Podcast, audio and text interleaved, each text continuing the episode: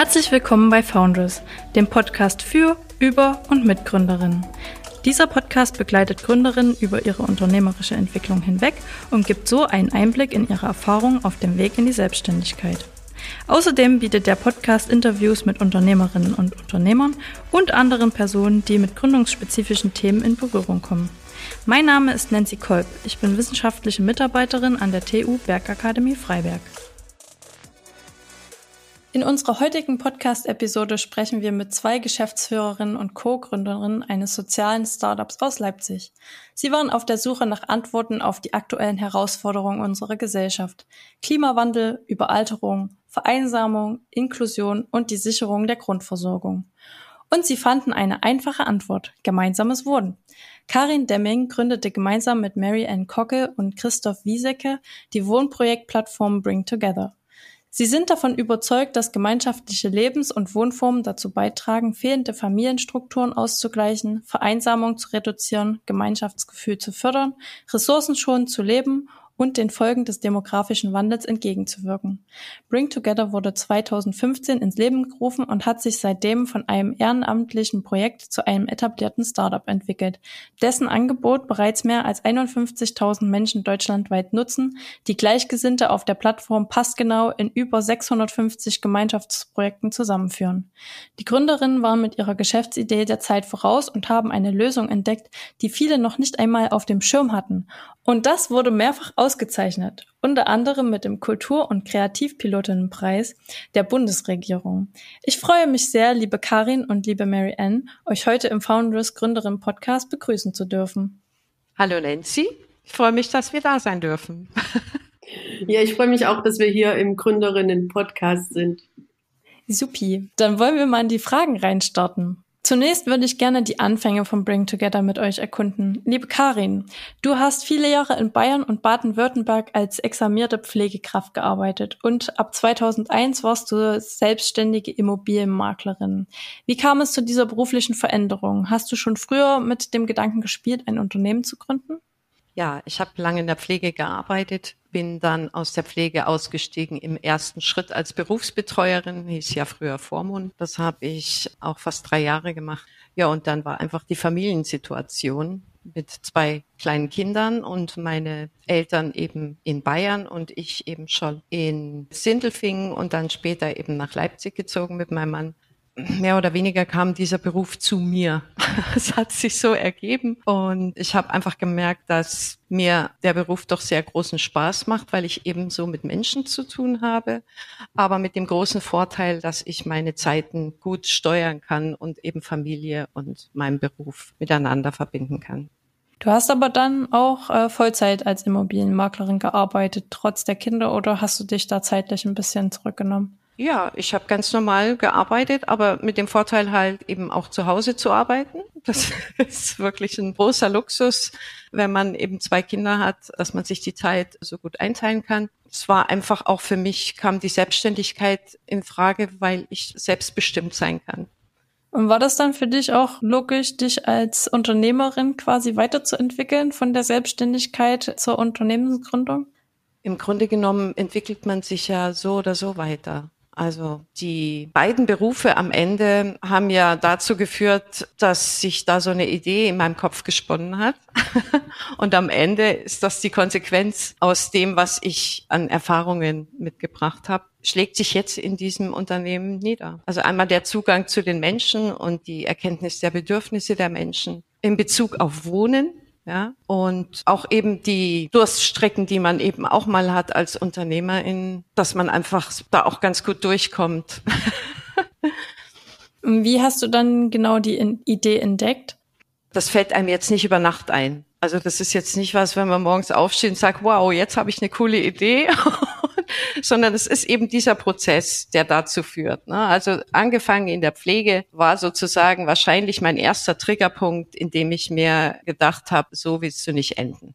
Das, was ich da gesehen habe und immer erlebt habe, das wollte ich für mich nicht. So, und dann ging das halt weiter, dass ich einfach gerade jetzt in der Zeit, als ich dann angefangen habe als Maklerin, auch gesehen habe, wie viel Menschen alleine wohnen. Also das hat mich auch irgendwie getriggert. Und dass es halt hauptsächlich auch viele kleine Wohnungen gab und für Familien weniger guten Wohnraum. Und das hat sich ja jetzt die letzten Jahre noch richtig weiterentwickelt, dass es auch noch nicht mal mehr wirklich bezahlbar ist. Und das hat mich schon alles sehr beschäftigt und so habe ich mich mit den Folgen des demografischen Wandels intensiver befasst und vor allem eben mit dieser Vereinzelung. Ne? Und ich selber hatte ja auch diese Situation, dass meine Familie weit weg ist und ich auch immer schauen musste, wie kriege ich das alles unter einen Hut. Und ich denke mal, irgendwie entsteht dann sowas. Du hast dir ja dann Mary Ann mit ins Boot geholt. Deswegen möchte ich jetzt Mary Ann an dich das Wort richten. Du hast Informatik und Interaction Design studiert. Nach deinem Studium hast du knapp zehn Jahre als freiberufliche Webentwicklerin und Freelancerin gearbeitet. Aber nicht nur das, du warst bis 2023 sogar als Interaction Designerin unter dem Namen Pakami selbstständig. Wolltest du dich dann gezielt zu einer Unternehmerin weiterentwickeln oder wie kam es dann dazu, dass du Karin kennengelernt hast? Genau, das sind jetzt äh, zwei Stränge. Also ich würde erstmal auf die erste Frage eingehen. Ähm, also ich habe während meines Studiums war ich Werkstudentin oder auch Hiwi und habe, sage ich mal, in Abhängigkeiten gearbeitet und habe da für mich festgestellt, das ist okay, aber das ist nicht so ganz das, was ich brauche. Ich brauche schon mehr Freiheiten, weil ich will mir meine Aufträge aussuchen und auch die Menschen, mit denen ich zusammenarbeite. Deswegen war für mich nach dem Studium eigentlich klar, dass ich mich selbstständig mache. Grundsätzlich war es jetzt nicht mein Ziel, Unternehmerin per se zu werden. Also jetzt Selbstständigkeit und Unternehmertum sind für mich schon noch mal zwei Paar Schuhe. Also das ist jetzt nicht das Gleiche. Aber zurückblicken kann ich auch sagen, dass so verschiedene Erfahrungen auch dazu geführt haben, dass ich jetzt an dem Punkt bin, wo wir jetzt sind. Also ich habe in Zürich studiert und habe mir dort während des Studiums schon einen Kreis aus Designerinnen aufgebaut, mit denen ich dann später auch in der Selbstständigkeit Aufträge realisiert habe. Und in der Schweiz ist es so, dass wenn man eine Weile selbstständig ist, dann gründet man automatisch ein Unternehmen. Mhm. Das ist dort auch äh, vom Sozialsystem her die allerbeste Variante. Du bist da nicht ewig selbstständig tätig. Du gründest dann eine GmbH oder eher sogar noch eine Aktiengesellschaft es ist eigentlich fast Standard dort und alle meine Designerinnen, mein Netzwerk, die haben sich dann so nach zwei, drei, vier Jahren halt ein richtiges Unternehmen gegründet. Ja, wenn man das ernst meint, dann gründet man halt ein Unternehmen. Für mich dann wieder zurück in Deutschland war das schon immer wieder Thema, aber ich hatte dann in dem Sinn jetzt noch nicht so den richtigen Anhaltspunkt, ob ich mich jetzt dann als Parkami Unternehmen draus gründe oder was dann wird. Genau, dann habe ich ja Karin kennengelernt, beziehungsweise Karin hat mich kennengelernt.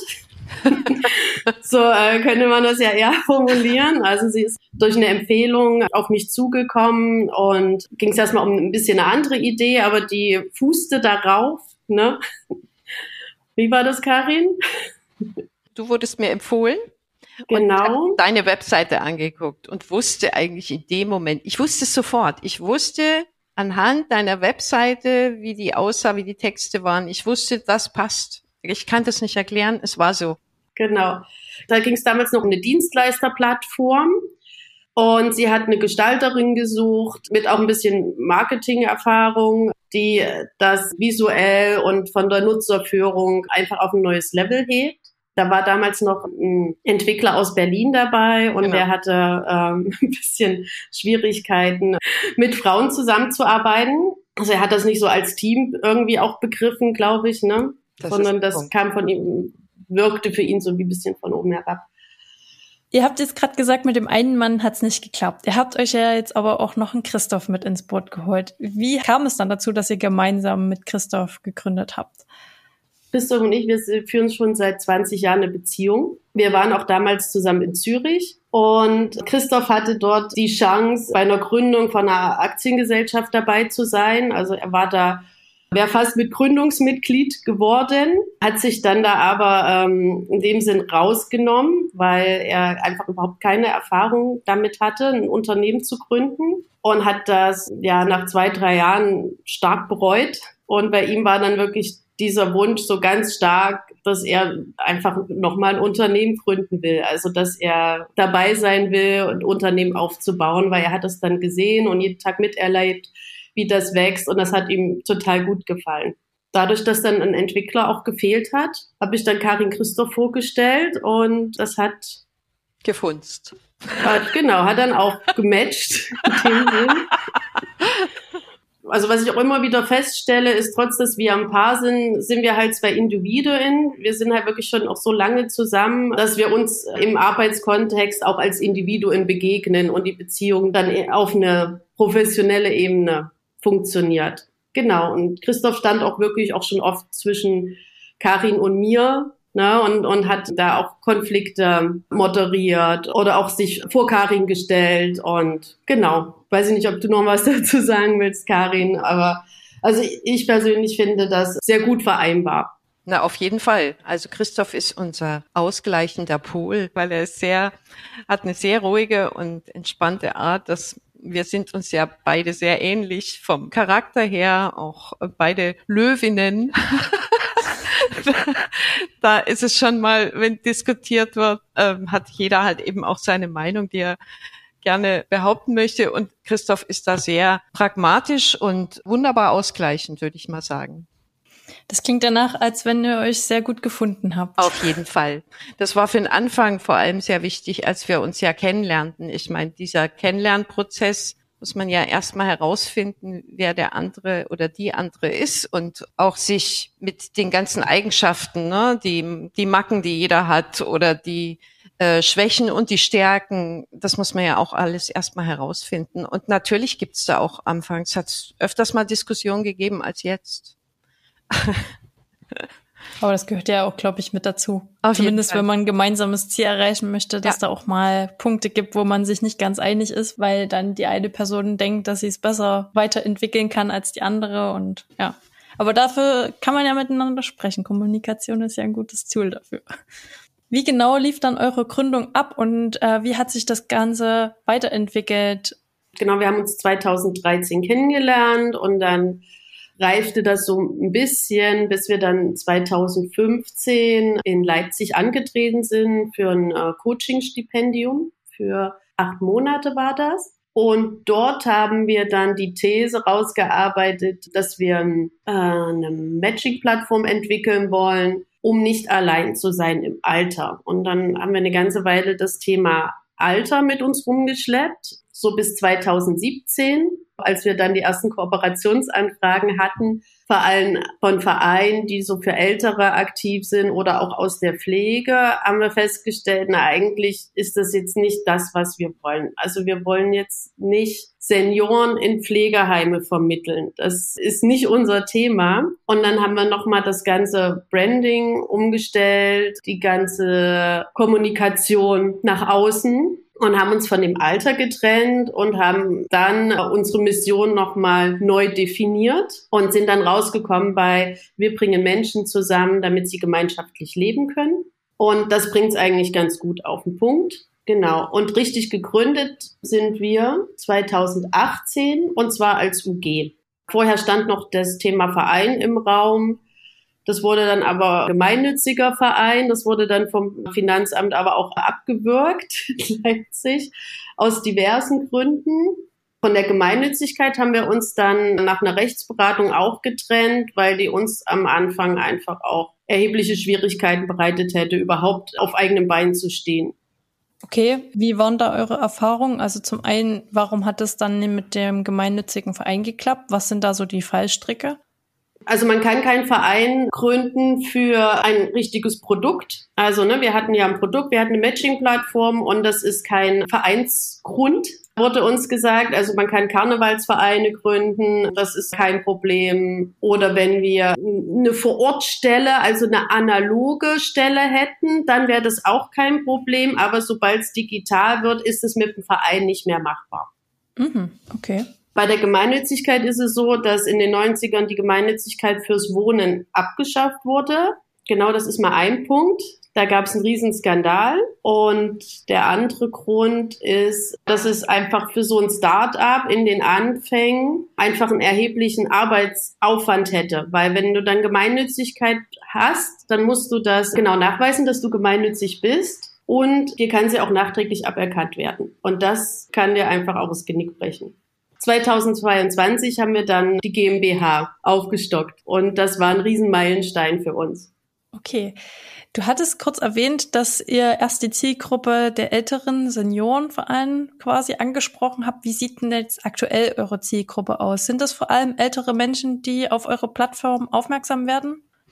Also wir hatten tatsächlich ja so angefangen und es war ja nicht nur, dass sich die Leute ganz was anderes vorgestellt hatten, als wir noch im Social Impact Lab waren. Eben wie Mary schon sagte, dass wir jetzt hier äh, ältere Menschen in Altersheime vermitteln wollen, sondern dass eben ganz viel Feedback von außen kam zu der Frage, wir bringen Menschen zusammen, äh, damit sie gemeinsam leben können, dass ganz viele junge Menschen plötzlich auf uns zukamen und gesagt haben, boah, das ist cool, was ihr macht. Wir wollen das auch, aber deren Motivation ist halt eine andere, weil sie eben nachhaltig leben wollen, weil sie sich vielleicht auch selbst versorgen wollen, weil sie sich eben unter Familien gegenseitig unterstützen wollen und den Alltag eben leichter zu machen und eben viele Dinge zu teilen, also über den Wohnraum hinaus natürlich ja, und so hat eben, wie Mary das erzählt hat, schon, dass dann eben wir alles nochmal umgestellt haben vom Wording, von der ganzen Art und Weise, wie wir rangegangen sind. Und jetzt ist es ganz interessant zu sehen, dass wir eigentlich alle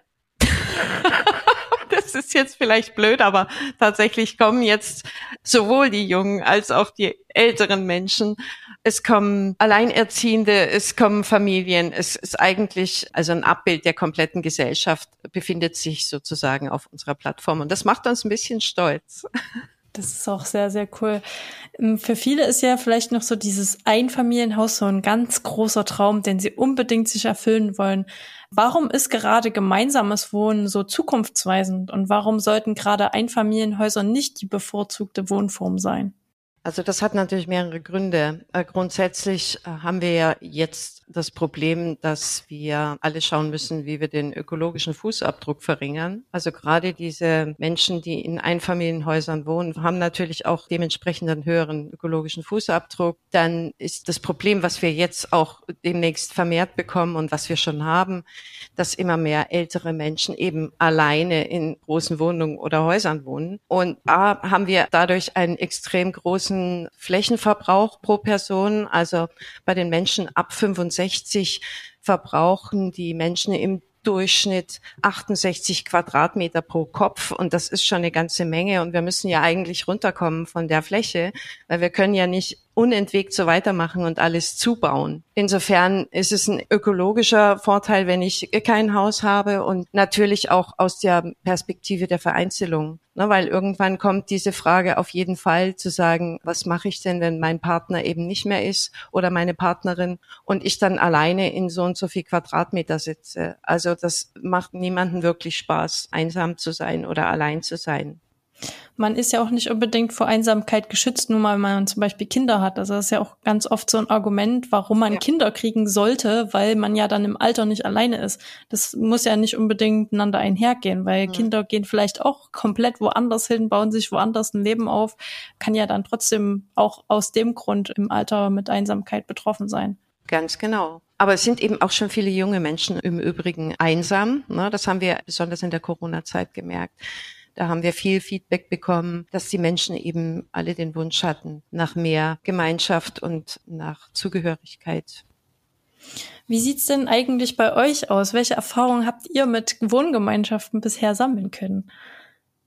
Als ich aus bei meinen Eltern ausgezogen bin, war das erste eigentlich, was ich gemacht habe, ist in eine WG gezogen und das hat mich dann elf Jahre begleitet. Also ich fand das Leben in der WG einfach klasse. Es war dann dementsprechend auch keine Zweck-WG gewesen. Genau, das war keine Zweck-WG, sondern es war wie so ein Familienersatz schon fast. Ne? Also wir haben oft abends zusammengesessen, dann gekocht oder zusammen gefrühstückt. Wenn ich jetzt so auf meinen Freundeskreis blicke, dann sind da wirklich auch viele Freunde, die, die ich durch eine WG kennengelernt habe, mir auch noch nachträglich geblieben. Ich habe auch noch drei, vier feste Freunde in Zürich, mit denen ich damals zusammengelebt habe. Das ist einfach verschweißt. Und genau. Ich war jetzt nie in der WG im Sinne wie bei Mary, sondern ich bin mit meinem Mann ja sehr viel umgezogen, weil mein Mann öfter mal den Standort gewechselt hat. Insofern hatte ich zweimal die wunderbare Erfahrung machen dürfen, in einer nachbarschaftlichen Gemeinschaft zu wohnen. In der Zeit waren meine Töchter noch relativ klein und ich habe das als unglaublich wohltuend empfunden, wenn man sich keine Sorgen machen muss und wenn eben immer jemand da ist für die Kinder und man sich eben gegenseitig unterstützt oder einfach auch mal zuhört oder Sportgeräte miteinander teilt. Ja, also all diese Dinge und das hat mich unglaublich beflügelt, muss ich sagen. Also und auch die Kompetenzen im Haus von jedem Einzelnen. Wir hatten eine Friseurin, die hat dann immer uns die Haare geschnitten und wir haben da ein Event draus gemacht. Also auch schöne Dinge oder eine Party gefeiert, weil es sich gerade so ergeben hat zu dem normalen Alltag, den man eben auch viel leichter bewältigen kann, wenn man eben Leute hat, auf die man sich verlassen kann. Genau. Das waren ja dann auch für euch vielleicht auch unterschiedliche äh, Wohngemeinschaften. Ich habe gesehen, dass ihr auf eurer Website www.bring-together.de einen Test anbietet, um herauszufinden, welcher Gemeinschaftstyp man ist. Äh, welche Gemeinschaftstypen gibt es denn überhaupt? Also wenn man das recherchiert, dann findet man so 15 Typen und das fanden wir halt einfach krass, wie man Menschen da so einkategorisieren kann die Lebensweise. Und wir haben uns dann gedacht, okay, wir gehen da halt mal anders ran und haben das so ein bisschen über die Privatsphäre aufgemacht. Wie viel Privatsphäre möchte ich noch behalten und wie viel Zeit in Gemeinschaft möchte ich geben? Und da haben sich für uns so drei klare Typen herauskristallisiert. Einen hat Karin ja gerade gesagt, das ist das nachbarschaftlich Wohnen, wo jeder noch seine Wohnung hat und man mit den Nachbarn zusammen jetzt mehr macht, als wir das vielleicht so im städtischen Kontext kennen. Das zweite ist die Wohngemeinschaft, was ich gerade erzählt habe, wo man zusammen in einer Wohnung lebt, was aber auch über die Zweck-WG hinausgeht, wo es nicht nur darum geht, Geld zu sparen, sondern auch ein Austausch miteinander zu sein, zusammen zu essen, ähm, gemeinsam Erlebnisse hat oder auch die Freizeit zusammen gestaltet. Und der dritte Punkt, das ist dann die Lebensgemeinschaft, die ist dann wie eine Familie, also familienähnlich. Da geht es so weit, dass sogar zusammen Anschaffungen gemacht werden, dass es eine gemeinsame Haushaltskasse gibt, bis hin zu gemeinsam auch Wirtschaften. Also manchmal entstehen daraus auch richtige Unternehmen. Das ist zum Beispiel gerade bei so einem Ökodorf der Fall. Dann ist das nicht mehr nur das Wohnen, dann betrifft das alle Lebensbereiche, die man haben kann. So, wenn ich jetzt nun rausgefunden habe, welcher Gemeinschaftstyp ich bin und in welcher Gemeinschaftsform ich gerne leben möchte, wie bringt ihr mit Bring Together auf dieser Gemeinschaftsplattform dann mich an das Wohnprojekt, das zu mir passt? Äh, wie genau läuft das ab? Und gibt es da vielleicht besondere Kriterien, nach denen ihr das Ganze matcht? Es ist übrigens sehr gut, wenn du weißt, was du für ein Typ bist, weil das macht dir die Suche natürlich um einiges leichter. Als erstes legst du bei uns ein Konto an. Das ist einfach E-Mail-Adresse, Passwort. Und dann kannst du dir schon mal ein paar Projekte anschauen, auch ein paar Profile. Was gibt's so für Menschen bei uns, die gemeinschaftlich wohnen wollen? Der zweite Schritt ist, du legst dir selbst ein Matching-Profil an und dorthin hinterlässt du dann bestimmte Angaben. Es gibt harte und weiche Kriterien. So harte Kriterien sind so, Alter, Geschlecht, wie viel Platz brauche ich zum Leben, wie viel Geld bin ich bereit monatlich zu zahlen. Und die weichen Kriterien sind dann, äh, wie möchte ich eigentlich zusammenleben? Wie viel Zeit möchte ich in Gemeinschaft verbringen? Was möchte ich denn zusammen mit anderen teilen? Ist das das Thema Essen? Ist das das Thema Partizipation? Ist es vielleicht auch das Thema Religion? Und dort kannst du dann sehr fein einstellen, was du eher privat, individuell für dich machen möchtest und was du aber in der Gemeinschaft teilst. Und wenn du dir deine Matching-Profil angelegt hast, dann erhältst du von uns Vorschläge, Matches mit Prozentangaben, wo du dann siehst, wie gut die zu dir passen. Und über einen 1 zu 1 Vergleich kannst du dann auch wirklich aufgeschlüsselt sehen, in welchen Punkten stimmt ihr überein und in welchen nicht. Und anhand dessen kommst du dann zu Schritt drei, der bei uns kostenpflichtig ist. Du kannst diese dann anschreiben. Und das ist am Ende die Dienstleistung, die dann von uns gebucht werden muss. Das ist dann das Zusammenbringen. Dann buchst du dir den Plus-Tarif für 12 Euro im Monat und dann kannst du diese Menschen oder Projekte anschreiben und mit denen in Kontakt gehen. Die Kontaktanfragen sind ja erst seit 2022 kostenpflichtig auf eurer Plattform. Was hat euch genau zu diesem Schritt bewegt und wie hat die Community diese Umstellung aufgenommen?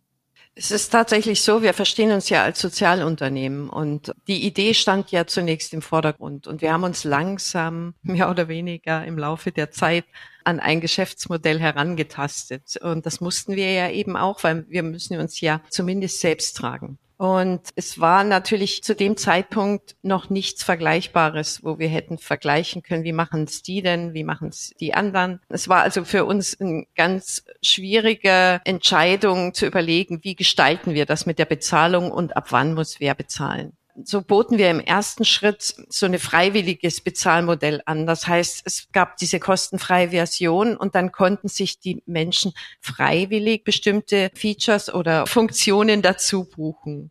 Und das haben natürlich auch welche gemacht, aber im Grunde genommen viel zu wenig, weil diese Freiwilligkeit funktioniert immer nur bis zum bestimmten Punkt im letzten Jahr standen wir wirklich vor diesem Problem, wie machen wir weiter, weil wir hatten ja auch noch unsere Brotjobs sehr lange und mit jedem Nutzer und mit jeder Nutzerin steigen auch die Aufgaben und mit unserem kleinen Team war das schon ganz schön knackig. Ne? Also so das alles noch zu bewerkstelligen und die Frage stand eben im Raum, wie wollen wir weitermachen? Können wir überhaupt so weitermachen oder machen wir jetzt einen Cut und überlegen uns nochmal ganz genau, nehmen uns das Geschäftsmodell nochmal zur Brust und gucken uns das nochmal genau an. Und ja, so entstand dann die Entscheidung zu sagen, wir setzen genau da an, nämlich beim Kontakt.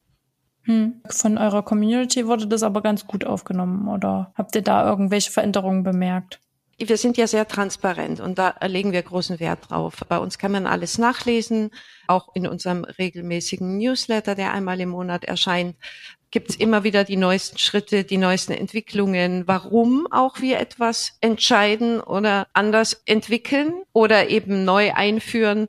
Und ja, das war große Aufregung weil dieser Newsletter auch dementsprechend lang war, um das wirklich nochmal genau zu schildern, weil wir das Bedürfnis hatten, dass das die Community auch verstehen muss daraufhin kam für uns so überraschend so viel positives Feedback. Das hat uns schon ganz schön geflasht, weil es hätte ja auch anders ausgehen können. Wir wussten es einfach nicht. Wir haben gesagt, wir müssen es einfach überlegen, wir müssen es entscheiden, egal was dabei am Ende rauskommt. Und es ist gut ausgegangen. ja. Das ist äh, sehr schön zu hören, weil ich war vor ein paar Jahren bei Kleiderkreisel und da war auch irgendwie, dass die was umgestellt haben. Am Anfang war das ja nur so eine Kontaktplattform, wo man raufgestellt hat, welches Kleidungsstück man hat und dann haben die das irgendwie mit einem Verkaufsprozess verbunden und daraufhin sind sehr viele von der Community erstmal abgewandert, weil sie mhm. gesagt haben, hier, ich will keine Gebühren oder irgendwas. Und das ist schön, das auch von euch zu hören, dass es auch andersrum passieren kann, dass da positives Feedback von der Community kommt. Natürlich gab es ein paar, ne? aber die hat man ja immer. Also wir sind natürlich über die letzten zehn Jahre oder noch länger gewohnt, dass es im Internet alles kostenlos geben kann.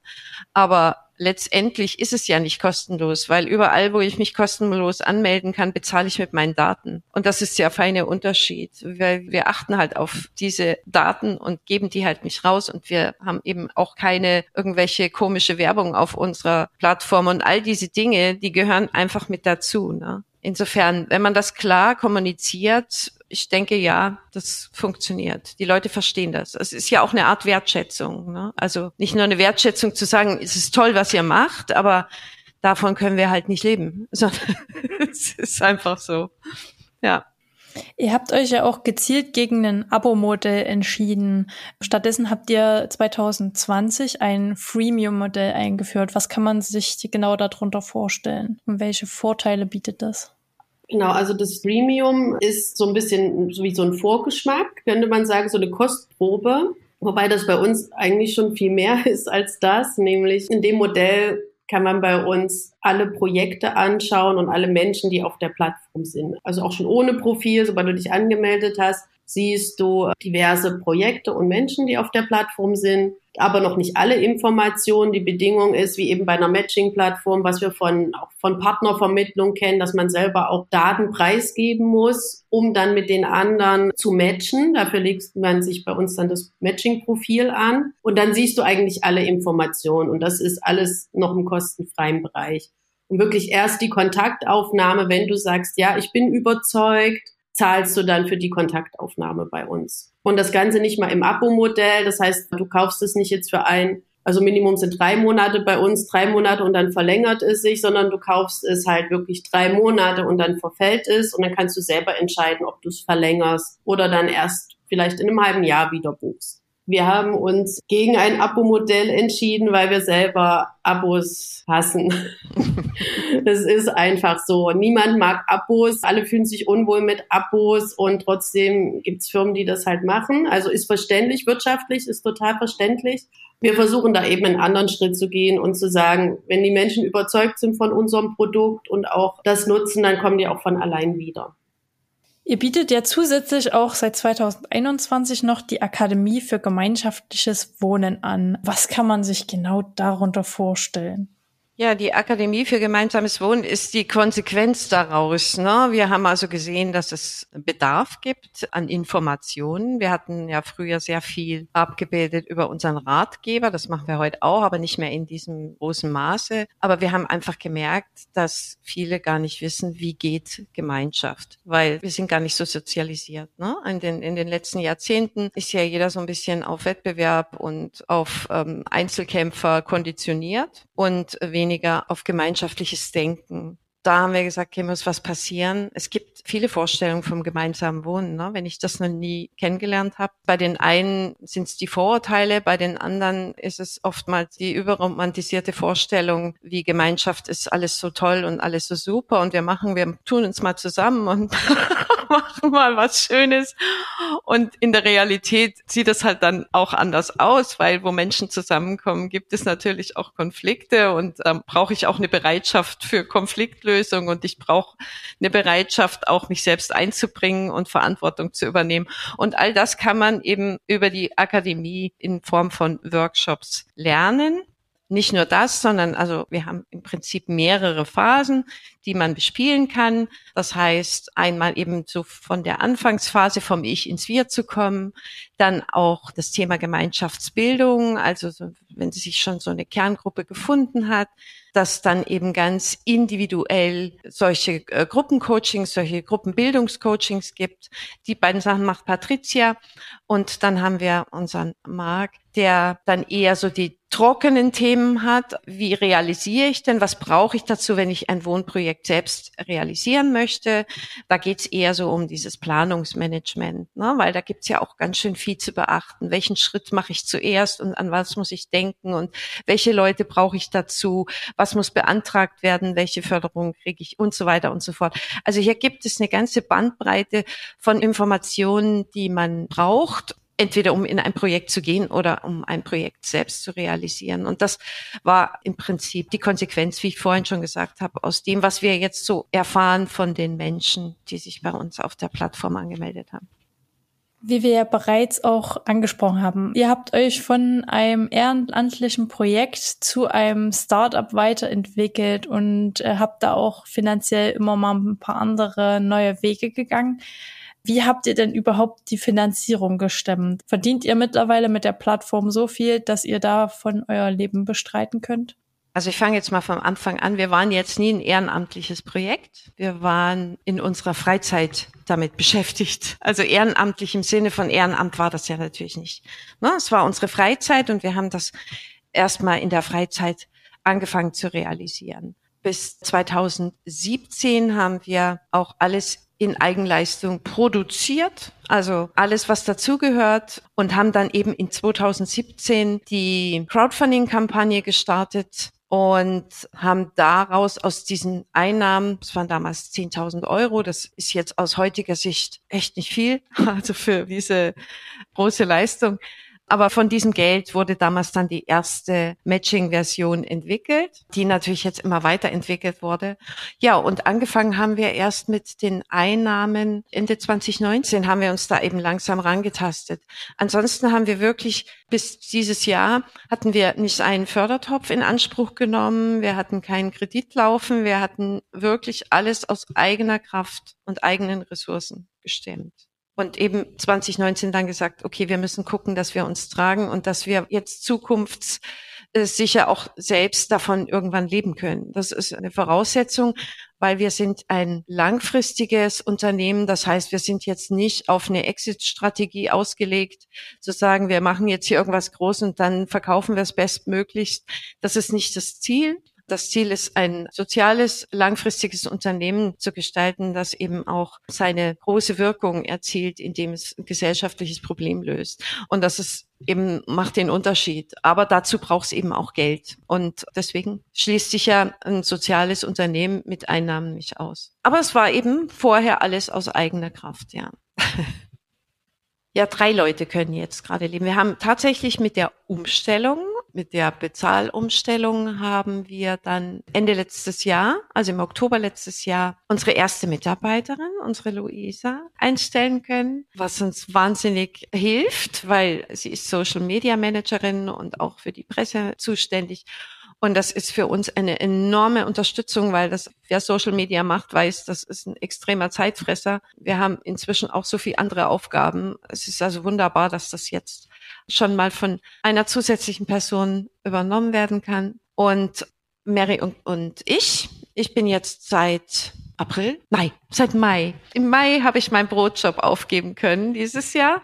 Und da war ich auch mächtig stolz, weil es ist jetzt für mich auch so der ganz persönliche Meilenstein gewesen. Jetzt so nach so vielen Jahren zu sagen, so jetzt, jetzt ist der Punkt erreicht. Es ist jetzt zwar nicht, also wir schwelgen alle hier nicht im Überfluss, aber es ist zumindest so, dass es für den Anfang schon mal ein ganz guter Start ist. Und wir haben jetzt noch unseren Christoph, der jetzt noch ein bisschen außen vor ist und gesagt hat, okay, bis Ende des Jahres würde er das jetzt auf jeden Fall noch durchhalten. Genau. Dann drücke ich euch ganz, ganz doll die Daumen, dass das weiterhin so gut für euch läuft. Du hast ja kurz angeschnitten, dass ihr auch eine Crowdfunding-Kampagne gemacht habt. Habt ihr vielleicht aus dieser Finanzierung per Crowdfunding Tipps für Hörerinnen, die vielleicht auch gerade drüber nachdenken, ob sie ihr Unternehmen oder ihre Gründung über Crowdfunding finanzieren? Genau, ich habe drei Tipps mitgebracht. Das erste ist, wir hatten das Glück, vorher ein Coaching zu bekommen zur Crowdfunding mit diesem Coaching bereitest du eigentlich deine Crowdfunding halt schon drei Monate bevor sie startet vor. Ne? Du machst alles fertig, das Video, überlegst dir auch, was muss in das Video, was ist die Zielgruppe, stellst das ganze Material zusammen, auch die Rewards, was wollen die Leute dann überhaupt dafür haben. Der zweite Punkt ist, du musst alle anschreiben. Alle Menschen, die du kennst, solltest du anschreiben und auch um Weitergabe bitten dass das überhaupt ein Erfolg wird. Es steht und fällt halt mit den Menschen, die du schon mitbringst. Und der dritte Punkt ist, dass du in der Mitte von der Crowdfunding eigentlich nochmal ein Review machst und guckst, wie läuft's denn? Haben wir das schon zusammen? Und dann eigentlich nochmal alles komplett in Frage stellst und fein justierst. Wir hatten in dem Sinn das Glück, dass uns jemand, der selber eine Crowdfunding-Plattform hatte, darauf hingewiesen hat, dass man da nochmal richtig was drehen kann. Und da haben wir nochmal so ein Mini-Coaching bekommen von zwei Stunden und das hat dann auch wirklich nochmal was gebracht für uns, dass es dann auch erfolgreich wird. Haben dann nochmal die Ansprache auf den Social Media Kanälen geändert, haben nochmal Telefonate geführt, Freunde angerufen, haben quasi bis zur letzten Minute halt gekämpft, dass der Betrag zusammenkommt. Und das ist es am Ende halt auch nicht, wenn sie läuft, in Feierabend gehen, sondern erst, wenn sie zu Ende ist. Ja, es ist eine sehr intensive Zeit. Also da sollte man noch nichts anderes machen, als die Crowdfunding halt und da Vollgas geben. Hm, was waren da so Punkte bei euch, wo fein justiert werden musste bei eurer ursprünglichen Kampagne? Wirklich die Ansprache der Zielgruppe. Also wir haben eher die etwas Älteren angesprochen, ne, was wir ja vorhin auch schon als Thema hatten. Und es stellte sich aber raus, dass da auch viele Jüngere bei uns in Social-Media-Kanälen unterwegs sind und die wir gar nicht abgeholt haben. Und viele Ältere wussten überhaupt nicht, was eine Crowdfunding-Kampagne ist. Und mhm. das war ja für uns so ein, oh, wo ich sage, um Gottes Willen. Also wir haben in der Kampagne nochmal Aufklärungsarbeit geleistet, zu sagen, was überhaupt eine Crowdfunding-Kampagne ist. Es war schon sehr spannend, ja. Also das haben wir erst realisiert. Ne? Viele haben das dann auch verwechselt mit Crowd-Investing und was da für abstruse Sachen zusammenkamen, ja. Hm? Genau, für die Älteren haben wir dann auch nochmal erklärt, wie das funktioniert, dass sie uns eben nicht das Geld an der Bürotür vorbeibringen, sondern dass sie dafür halt sich online einwählen müssen und dann auf die Seite gehen. Und dann haben wir da teilweise Schulungen im Büro gemacht, damit ja dann das Geld halt auch auf der Plattform, der Crowdfunding-Plattform landet und nicht in der Kaffeekasse. Genau. Also halt mal bei eurer Crowdfunding-Kampagne auch noch was lernen können. Das ist doch super. Zu diesen Anbietern, die so ein Crowdfunding-Coaching anbieten, wo habt ihr das gefunden? Das war auch über das Social Impact Lab in Leipzig. Die hatten da so einen Kurs, der war auch online, das war wie so ein Webinar aufbereitet. Du konntest dir dann selbstständig diese Videos angucken und hattest dann noch mal einen Mentor für drei Sessions, der dich da begleitet hat. Kann man das auch außerhalb von Leipzig machen? Weil du sagst, es ist online. Kann man sich da einfach anmelden? Also damals ging das, ne? Da konnte man sich von außerhalb anmelden. Was uns auch noch als Coaching geholfen hat, das hat auch nichts gekostet in der Anfangsphase, das war bei Project Together, da hatten wir auch mal ein achtmonatiges Coaching. Das lief auch online ab mit einer Mentorin und die hat da auch sehr gut uns nach vorn gebracht dadurch. Wir sind ja jetzt mit dem Gespräch schon sehr weit vorangeschritten und äh, die Zeit ist für mich echt wie im Flug vergangen. Ich möchte euch gerne noch eine letzte Frage stellen. Was war bisher eure schönste Erfahrung im Zusammenhang mit eurer Gründung? Und was war euer größtes Learning im Zusammenhang mit dem Startup? Ich würde gleich mal mit dem größten mit dem größten, mit dem größten Learning anfangen, nämlich, dass alles nicht immer so schnell geht, wie man sich das denkt, dass der Aufbau so eines Unternehmen sich ganz schön in die Länge ziehen kann. Und ich bin ja recht ungeduldig, habe auch viele Stränge im Kopf und da ist es für mich manchmal sehr, sehr schwer, muss ich immer wieder an mir arbeiten, zu sagen, komm, das braucht die Zeit, die es braucht. Die schönste Erfahrung kann ich jetzt gar nicht so wirklich ausmachen, weil ich habe irgendwie gefühlt andauernd schöne Erfahrungen, sei es, wenn sich wieder tolle Sachen anmelden auf unserer Plattform, das ist ja täglich, aber eben auch, wenn mich Menschen übers Telefon erreichen, wir haben ja immer noch keinen Anrufbeantworter im Sinne von, da ist jetzt ein Bot, sondern wir gehen noch selber ans Telefon und da kommt man eben auch öfter mal ins Gespräch mit den Menschen und auch da dieses tolle Feedback zu bekommen, macht mich sehr glücklich. Und wenn ich jetzt die schönste Erfahrung kann ich jetzt nicht sagen, aber letztes Jahr gerade bei dieser Umstellung zu sehen, dass es nicht nach Null runtergegangen ist und uns die ganzen Leute weggelaufen sind von der Plattform, sondern gerade das Gegenteil passiert ist. Ich denke mal, ich würde das unter schönste Erfahrung verbuchen. Ja, den kann ich mich nur anschließen. Das ist auch für mich die schönste und tiefgreifendste Erfahrung gewesen, weil am Ende wusste keiner von uns, wie das jetzt ausgeht. Wir haben eben diesen Langtext geschrieben und natürlich gehofft, dass die Menschen, die sich Zeit nehmen, den Text zu lesen, das wahrscheinlich auch nachvollziehen können. Und offensichtlich haben das sehr viele gemacht. Und das war die schönste Erfahrung. Und da bin ich auch sehr dankbar, die zu haben. Ich kann mir vorstellen, dass ihr da auch ziemlich vorher gebibbert habt, was dann passieren wird und da sehr aufgeregt wart vor dieser Ankündigung. Auf jeden Fall.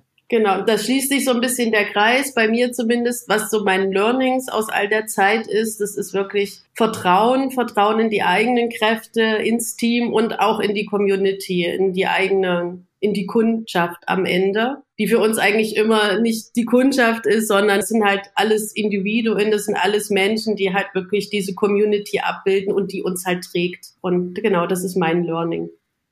Okay, sehr, sehr cool. Vielen, vielen Dank für den spannenden Einblick in euer Startup und in eure Erfahrung als Gründerin. Ich bin sehr, sehr froh, dass wir miteinander heute sprechen konnten und ich von euch auch selbst einiges Neues dazulernen konnte. Ich hoffe, unsere HörerInnen hatten auch sehr viel Freude an dieser Episode. Und ich wünsche euch für die Zukunft natürlich alles, alles Gute und dass es so gut für euch weitergeht. Vielen herzlichen Dank. Es hat großen Spaß gemacht. Es hat auch super gut funktioniert mit dem Abgleich, wer wann spricht. Da hatte ich immer ein bisschen Sorge, aber dadurch, dass wir uns ja sehen können, vielen herzlichen Dank, dass wir mit dir sprechen durften. Vielen Dank. Ich freue mich schon auf die Veröffentlichung. ich mich auch. Das war der Podcast für heute. Weitere Informationen über Foundress bietet die Internetseite www.foundress.de. Alles Gute und bis zum nächsten Mal. Glück auf!